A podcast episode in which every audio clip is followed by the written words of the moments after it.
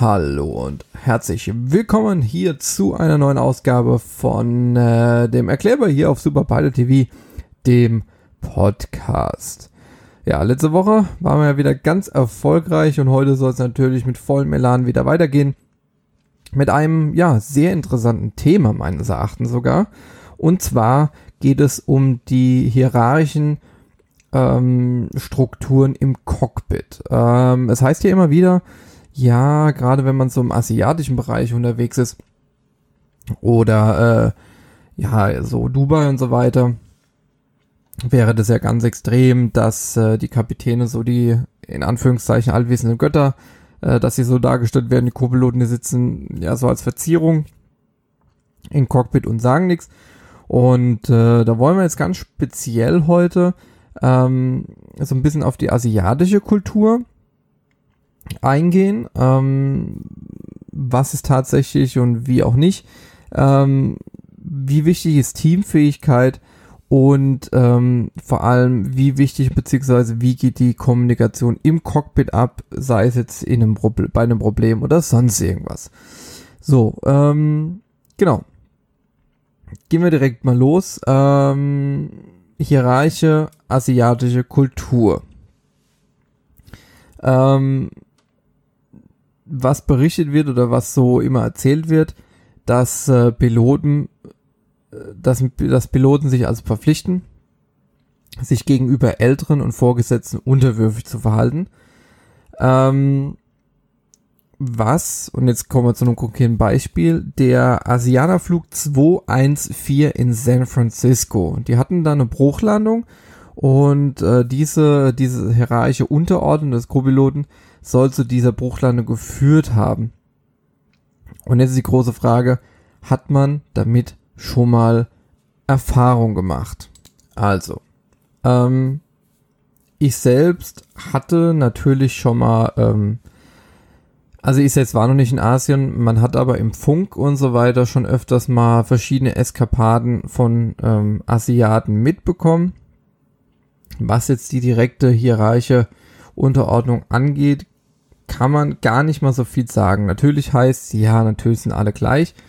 Es gibt Erzählung, also ich nenne es explizit Erzählung, weil ähm, ich habe da keine Bestätigung für, dass es wirklich so sei, dass gerade bei den Asiaten ähm, die Co-Piloten die Klappe zu halten haben. Was ich bestätigen kann, äh, ist ein Beispiel, das habe ich selbst in Genf ähm, damals nein, nicht Genf, Venedig. In Venedig damals äh, selbst ähm, erfahren, dass es einfach ganz klare Strukturen auch äh, bei den Asiaten gibt. Und zwar folgende Geschichte. Wir sind durch die Sicherheitskontrolle gegangen, um zu unserem Flugzeug zu kommen. Und ähm, in Venedig ist es so, also beziehungsweise an jedem Flughafen ist es so, dass es spezielle Personalsicherheitskontrollen ähm, gibt. Das heißt, also getrennt von den Passagierenkontrollen. Das geht meistens schneller. So, je nachdem, wenn es gerade Rush Hour ist und viele Crews kommen, dann dauert es da auch etwas. Aber ähm, es ist auch zum Beispiel so, kurzer Ausflug, dass wir beispielsweise ähm, jetzt auch eine Liter oder zwei Liter Flasche Wasser in, in der Tasche haben können das ist jetzt kein Grund, dass wir nicht durch, nicht durch die Sicherheit, nicht durch die Sicherheit kommen und dass uns die Flasche abgenommen wird. Wir dürfen das. So, so viel dazu. Also, wieder zurück. Ähm, wir haben dann kurz im Wartebereich nach der Sicherheitskontrolle gesessen, die komplette Crew, weil wir einen sogenannten Crew-Shuttle anrufen mussten, der uns an der Crew-Sicherheit, also an dieser Kontrolle abholt und zum Flugzeug fährt. Weil das Flugzeug draußen auf dem Vorfeld stand, also nicht irgendwo direkt am Gate, wo man übers Terminal gehen konnte, sondern ähm, draußen.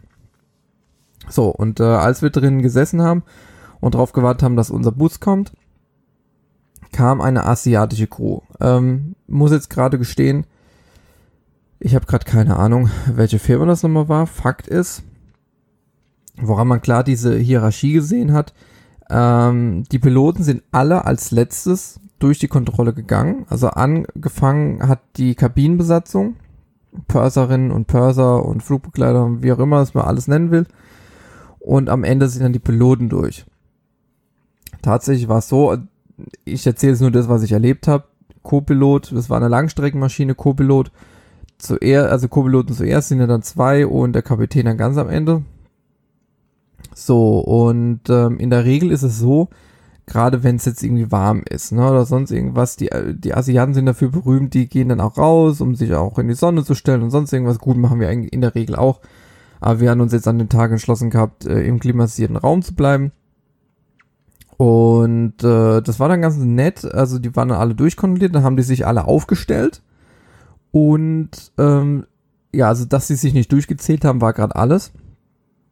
Die ganze Kabine hat sich dann aufgestellt, dann kamen die Piloten durch und erst als der Kapitän dann wirklich fertig war, hat sich das ganze Schema wieder gedreht und anfänglich sind ja erst, ist ja erst die Kabinenbesatzung durchgegangen, unter anderem die äh, Chefin der Kabine, war die erste, die durchgegangen ist. Und hinter der Sicherheitskontrolle ist, haben alle auf den Kapitän gewartet und er ist dann vor, dann seine Kollegen, also sprich, ist erstmal das Cockpit und dann die Kabine. Ja, also da hat man schon eine gewisse, ich sage jetzt mal eine gewisse Hierarchie gesehen. So, ähm, es ist so, dass eigentlich nach aktuellen Erkenntnissen im Cockpit eher eine flache, so vom Teamgeist geprägte Hierarchie und Kultur wünschenswert ist. Ähm, weil eben die besten Piloten auch nur Menschen sind. Ja, und Menschen machen Fehler.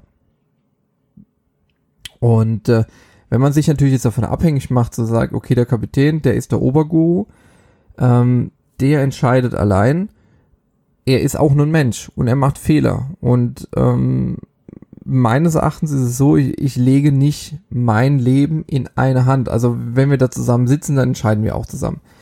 Ähm, so. Wenn man jetzt aber auch eine flache Hierarchie hat, dann ist es halt ganz, ganz wichtig, dass auch der zweite Pilot, also nicht der Kapitän, sondern der Co-Pilot oder eben auf der Langstrecke auch der Senior First Officer,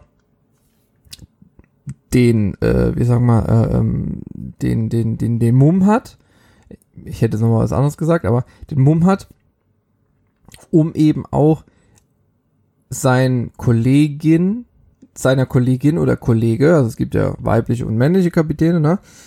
Ähm, natürlich in geeigneter Form und mit Respekt rechtzeitig auf Fehler hinzuweisen. Also nicht auf die äh, Art und Weise, hey, du Idiot, du hast den, äh, hast hier, was weiß ich, den Autopilot vergessen anzumachen, äh, wir fliegen, das Flugzeug macht gerade, was es will, ähm, sondern mh, mm, also bei uns ist es immer so gewesen, oder ist es so, hey, ähm, hast du vor, noch den Autopilot anzumachen? Oder wollen wir mal gucken, was so passiert? So ein bisschen so auf Gehalt, also so ein bisschen einfach so ein bisschen so drüber geredet, also nicht haha, Idiot, sondern wie sieht's aus? So. Ähm, dieses ganze System ist aber in dem Moment schwierig, wenn der Rang niedrigere Pilot, also Kapitän Co-Pilot, also der Co-Pilot, dem Rang höheren, also dem Kapitän, und im Regelfall deutlich erfahrenen Kapitän oder Ko äh, Kollegen einen Fehler mitzuteilen. Ähm, das heißt, bei uns im Job ist es ganz, ganz wichtig, ähm, beidseitig ein extrem hohes Maß an Kritikfähigkeit, Sensibilität, Selbstbewusstsein, Menschenkenntnis, aber auch soziale Kompetenz zu haben. Das ist ganz, ganz wichtig.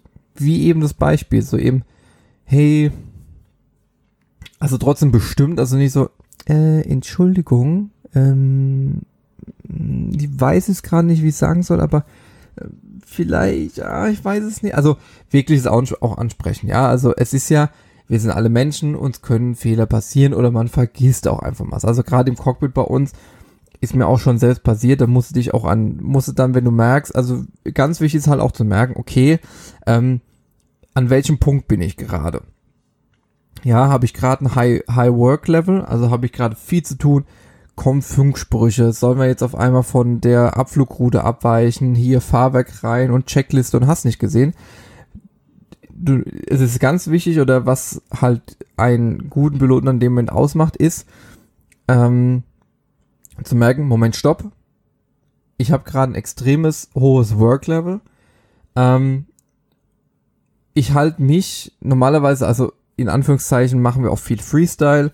Komm jetzt Funk erstmal, dann machen wir die Checkliste, ja. So wichtig aber in der Fliegerei ist der Satz First fly the aircraft. Also erst wird das Flugzeug geflogen, dann wird alles andere gemacht. Das ist ganz, ganz wichtig. So. Und, aber wenn du merkst, boah, okay, ähm, bevor hier gleich ein absolutes Chaos im Cockpit ausbricht, straight äh, to the checklist, ja. Das heißt, First Flight Aircraft, am besten noch den Autopilot reinmachen, weil der Autopilot nimmt ja auch viel Arbeit ab. Das heißt, da hast du schon mal eine Stelle weg.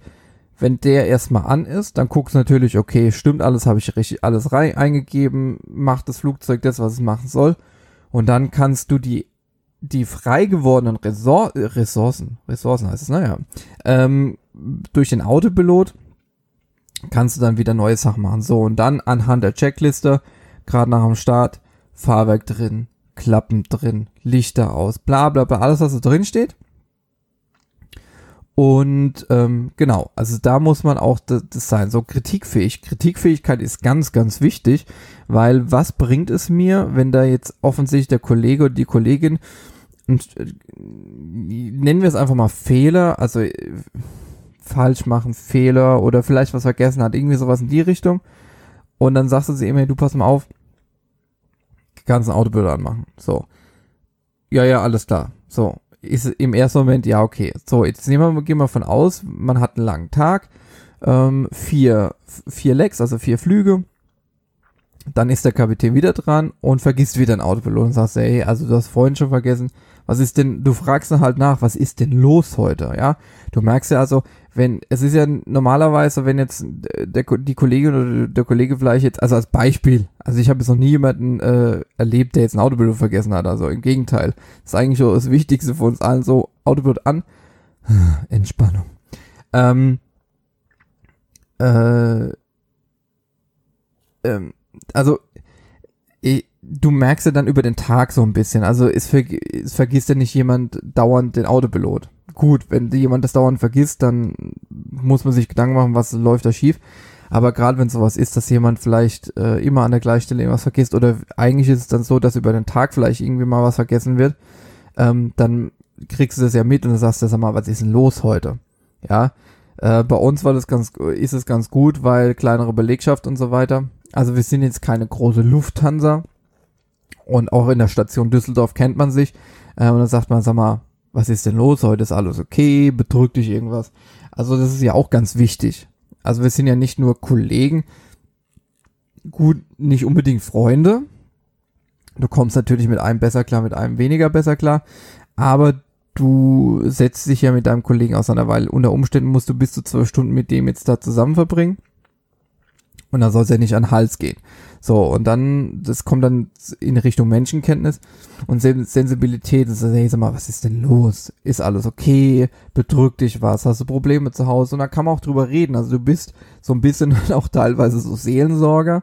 Ähm, Gerade als Co-Pilot ist natürlich so, wenn du jünger bist und du hast einen erfahrenen älteren Kapitän oder Kapitänin neben dir, die sind dann verheiratet, die haben vielleicht jetzt ein Kind gekriegt und so weiter und so fort. Da gibt's natürlich auch mal Probleme zu Hause, vielleicht auch mal Streit. Und dann bist du auch so ein bisschen Seelsorger als Co-Pilot. Ne? Und da ist natürlich auch Sensibilität auch ganz gut. Ähm, aber auch hohes Maß an Selbstbewusstsein und soziale Kompetenz, ja. Also Selbstbewusstsein ist, du musst die Eier in der Hose haben, dann auch deinem Kapitän sagen, pass mal auf, das ist sch scheiße, was du gerade machst, I have control.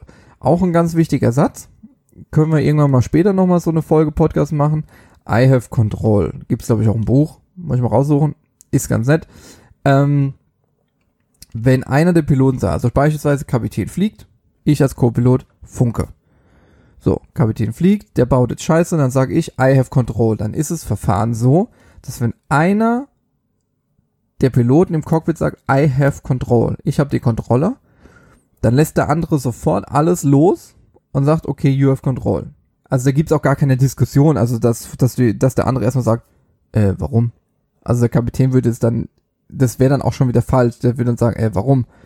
Sondern du sagst, I have control. Der sagt, okay, ist wahrscheinlich erstmal irritierend, so, okay, you have control. Dann übernimmst du, ja, je nachdem, was für eine Situation ist, und dann kann man danach drüber reden, warum. Also der Kapitän wird mit Sicherheit fragen, äh, warum? Ähm, je nachdem, was für eine Situation ist, wird er wahrscheinlich sofort sagen, äh, ja, okay. Also interessant ist es, wo du wirklich dann alles sofort loslässt. Wenn du jetzt im Anflug bist oder im Abflug, irgendwas passt nicht und du denkst ja, sag mal, warum reagiert er nicht oder sonst irgendwas, kann ja auch mal sein. Oder auch, dass er irgendwie gerade einen Kreislauf hat oder also kann ja alles Mögliche sein in dem Moment. Ähm, dann sagst du IF Control und lässt er los. So, und dann kannst du später drüber diskutieren. Also wir reden da auch dann auch vorher drüber, wenn irgendjemand was auffällt, sofort ansprechen.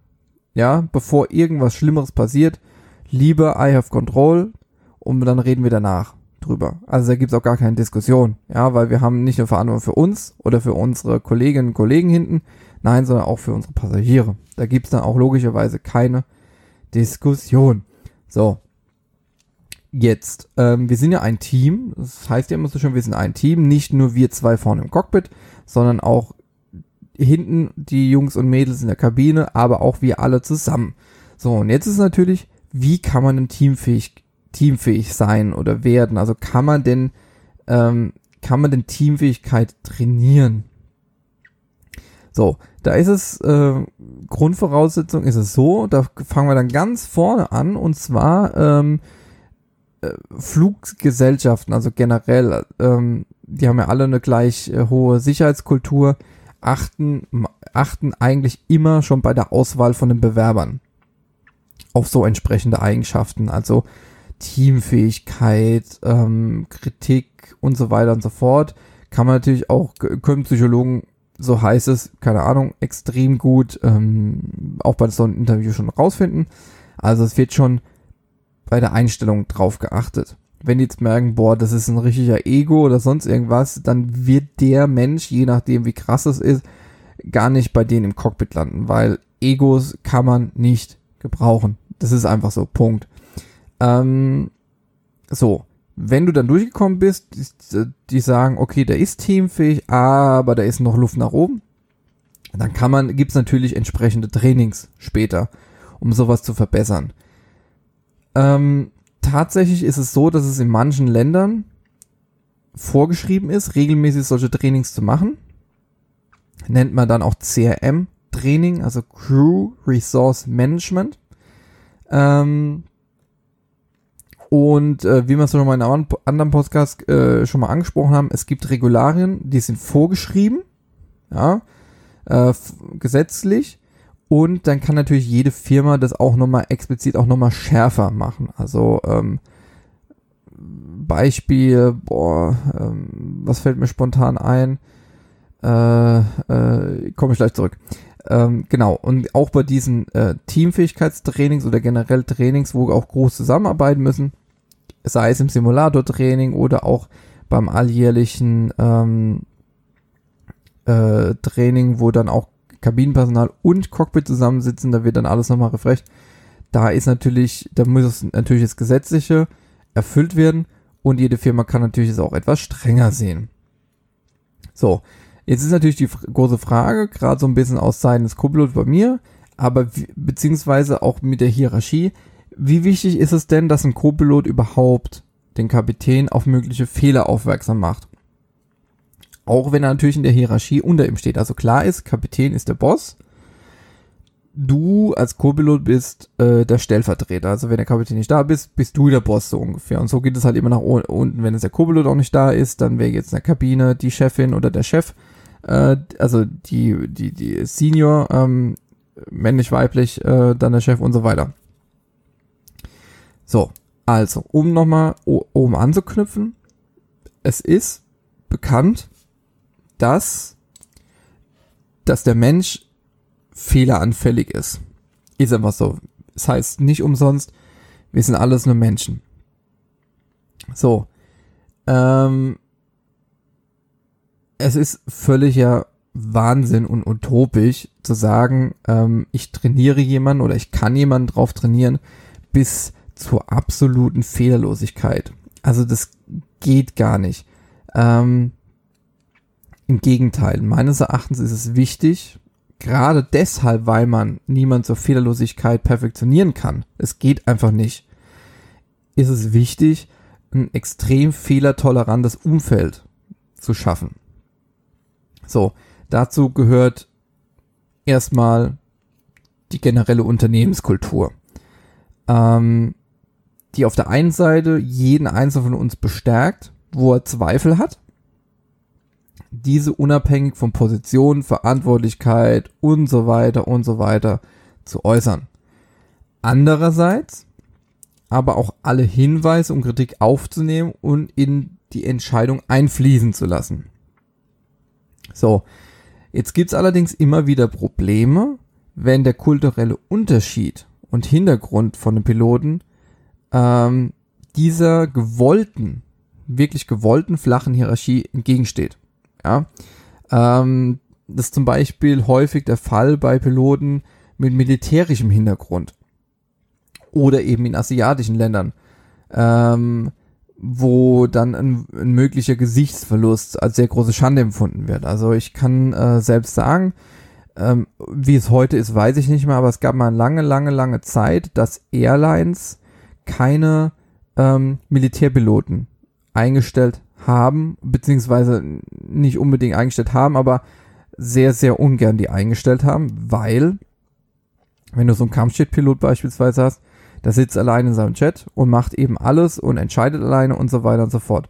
Und wenn du, das ist noch nicht mal als Vorwurf, aber wenn du eine Person hast, die das 10, 15, 20 Jahre lang so gemacht hat, das kriegst du aus so einer Person so unfassbar schwer raus. Das ist einfach Fakt. Also das ist ja, weil der Mensch ist ein Gewohnheitstier.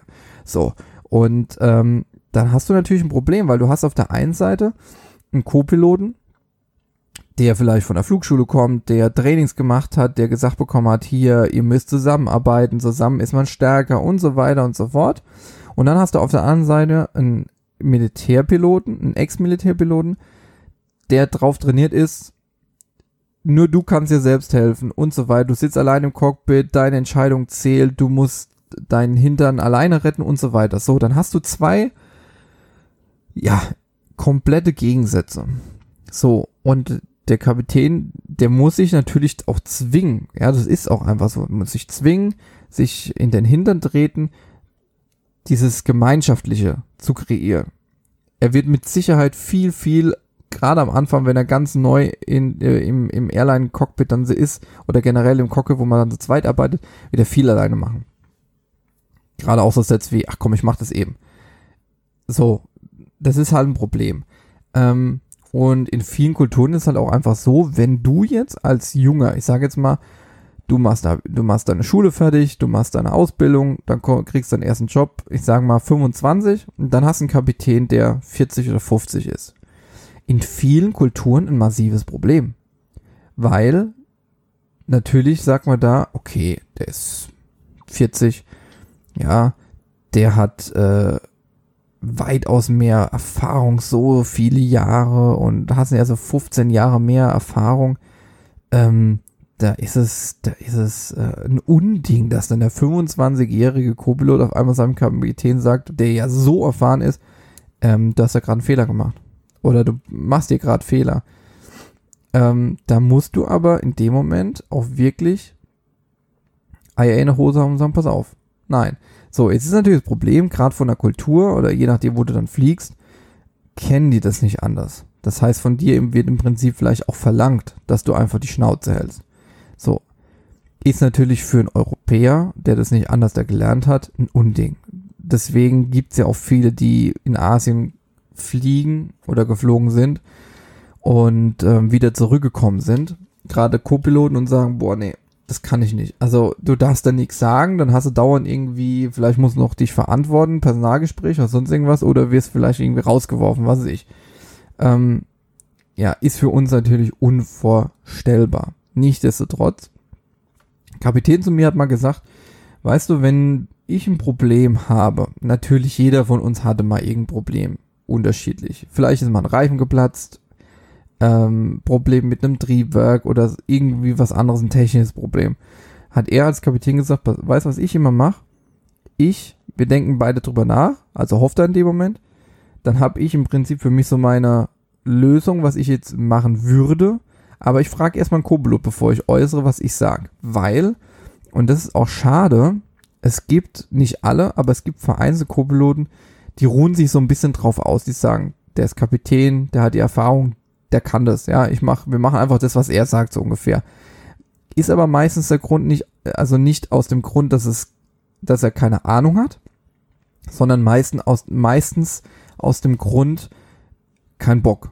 Ja, ach, ich habe jetzt keinen Bock. Ja, weil es sind auch manchmal so banale Sachen. Wiederum gibt's auch Kapitäne, die so, die, okay, äh, das und das, wir machen das und das und das. So, also da manchmal gibt's dann so Probleme, dass man erstmal nicht so zusammenkommt. Und er sagt, ich frage erstmal einen Kuppelloden, dann sollte er seine Idee äußern, dann äußere ich meine und dann besprechen wir, was jetzt, was wir jetzt machen in dem Moment. So. Also es ist jetzt kein, keine Arbeitskreisbildung, aber man redet natürlich drüber, ne? So. Ähm, klar, wenn jetzt ein Triebwerk auf einmal ausfallen würde, dann haben wir sogenannte Memory Items, die wir alle wissen müssen. Und dann wird so ein, äh, automatisch im Kopf so ein Programm abgefahren und jeder weiß in dem Moment aber auch, was er zu tun hat. Also da gibt es dann klare Verteilung, wer was tut. Ja. Ähm, wenn jetzt auf einmal irgendwie ein elektrisches Problem auftritt, dass jetzt irgendein Generator ausgestiegen ist von einem Triebwerk. Wir haben zwei laufende Triebwerke noch, wir haben sowieso noch einen anderen Generator und Backups. Da braucht man jetzt auch keine Hektik zu machen. Also dann sagt man, oh, dann haben wir ein Buch, das holen wir raus, dann sagt du Take Action, dann wird geguckt und dann ist erstmal alles gut. Ähm, genau. So. Ähm, wollte ich, was wollte ich jetzt noch sagen? Genau. Äh, so viel dazu. Mehr fällt mir jetzt auch gerade gar nicht ein. Mir würden noch so viele Beispiele einfallen, aber äh, lassen wir das, es würde den Rahmen sprengen. Wir sind ja schon fast bei einer halben Stunde. Das ist ja Wahnsinn, so lange haben wir noch nie gemacht. Ähm, ja, ich hoffe, es war informat informativ. Äh, es hat euch ein bisschen so wieder ein bisschen mehr äh, in die richtige Richtung gelenkt. Und ähm, es war nicht zu lang. In diesem Sinne, ich wünsche euch ein schönes Wochenende. Es soll ja tatsächlich jetzt hier in NRW mal wieder gut werden oder generell in ganz Deutschland, über, äh, vor allem auch im Süden Deutschland, also Bayern, soll es ja richtig warm werden. Auch Zeit, hat es lange genug geregnet. Ich wünsche euch ein schönes Wochenende. Lasst euch nicht unterkriegen. Bleibt gesund. Und wir hören uns. In diesem Sinne, ciao, ciao.